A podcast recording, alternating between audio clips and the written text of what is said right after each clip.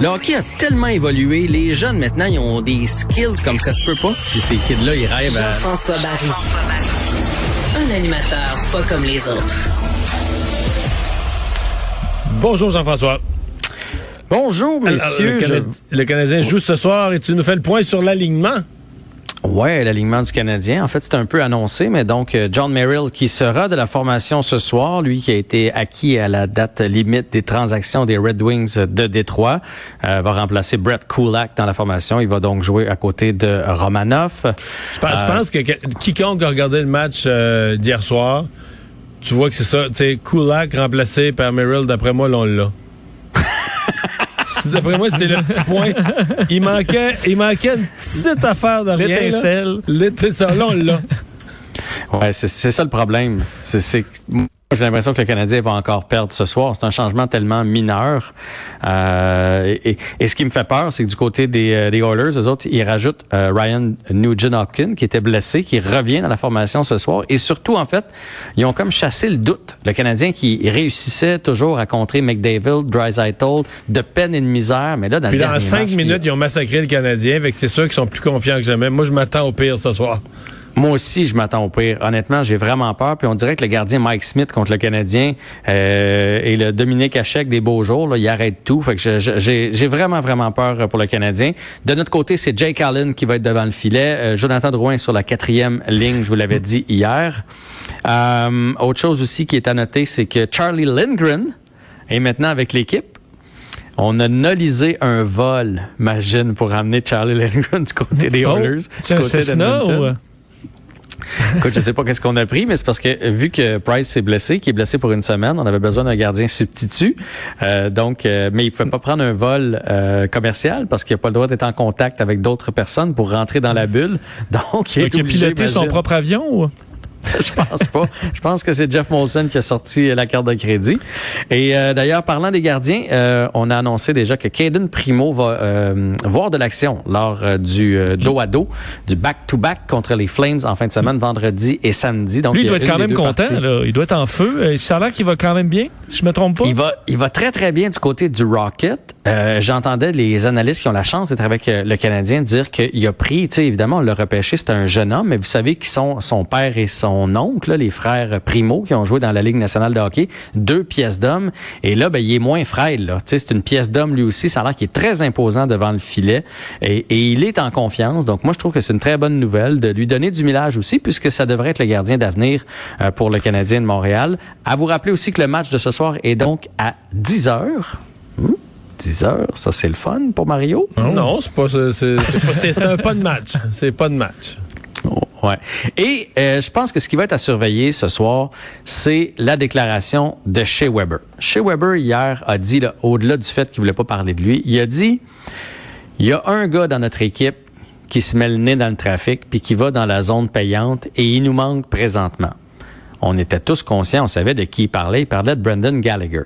Ce que ça veut aussi dire, c'est les 12 autres à l'attaque présentement, vous le faites pas.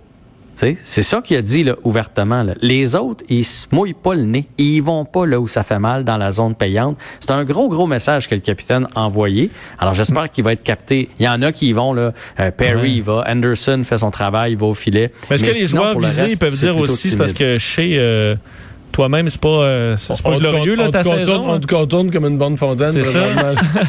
Ouais, c'est vrai qu'ils pourraient y retourner ça, mais j'imagine qu'ils se le disent entre eux autres. Ils doivent pas y dire à en lui. plein visage parce que c'est un peu, c'est un peu gênant. Il est plutôt intimidant. Fait que j'ai bien hâte de voir, mais honnêtement, moi, je crois que le, le Canadien ce soir va encore perdre. Les Oilers sont tellement rapides à côté de nous. Et quand on va faire le post-mortem de la saison, il va falloir regarder je- ça. Va falloir se je- dire je- comment ça se fait? Oui. Voilà, euh, vas-y, continue. Non, mais comment ça se fait qu'on était une équipe que tout le monde craignait pour sa rapidité et sa vitesse et que soudainement, on passe pour une équipe lente? Il y a Ouais. quelque chose qui s'est passé quelque part. Quand, euh, euh, quand euh, les Oilers se sont mis à attaquer très fort l'autre soir, c'était 1 à 0 pour le Canadien, il restait 10 minutes, je me suis souvenu d'une chose. Quand j'étais jeune, il y avait à l'aréna de Rivière-du-Loup, euh, c'était une, une activité de financement pour les non-voyants. Il y avait des parties où les gens jouaient avec une canne. C'est des non-voyants qui jouaient au hockey avec une canne de métal avec des billes dedans puis jouaient au bruit. Mais tu sais, veux, veux pas, quand t'es non-voyant, tu joues avec le bruit de la canne, t'es toujours un peu en retard. Tu sais, ta voix, ben, ta voix pas, je veux dire, tu te, t'as sens ou tu l'entends, avec tu devines à peu près où t'anticipes. Et j'avais l'impression que les joueurs du Canadien étaient un peu dans... Puis bon, tout le monde joue, c'est consentant, tout le monde rit, les non-voyants font ça pour une levée de fond, puis tout ça. Mais là, je me disais, les Canadiens sont un petit peu comme ça. On dirait que la rondelle va tellement vite qu'ils sortent une fraction de seconde en retard, ils tournent en rond, ils regardent partout, ils soignent avec leur bâton, il n'y a plus de rondelle là. Euh, C'était pathétique. Là. Les, trois buts, les quatre buts d'Edmonton à la fin de la game, c'était pathétique de voir... T'avais l'impression que les Canadiens étaient tout à coup plus dans la bonne ligue. Là. Oui, ah non, la troisième période, c'était vraiment pathétique à regarder. Tu vois, moi, l'image que j'ai bien aimée, je me souviens pas quel journaliste a mis ça sur euh, Twitter. C'est, euh, vous vous souvenez, la première séquence de Slapshot, quand le gardien euh, arrive dans le vestiaire, puis qu'il il continue à avoir des, des spasses, puis à faire des pseudo-arrêts, à, à, dire « Tossez-vous! Tossez-vous! Tosse-les, lui! » Puis là, il va avec sa mitaine, puis son bloqueur, puis tout ça. C'était ça, Jake Allen. Les lancers arrivaient de partout. Puis on espère que ce soir, le Canadien va offrir une meilleure performance. Mais les Red Wings sont vraiment, vraiment rapides. Et non seulement il était plus rapide, mais il y avait l'air plus en forme. Euh, je sais qu'il nous reste juste une minute. Je vais juste vous dire quelque chose d'important. Oui, c'est ça, le football, la CFL aujourd'hui qui a annoncé, donc, on reporte la saison qui devait commencer le 10 juin, on envoie ça au 5 août.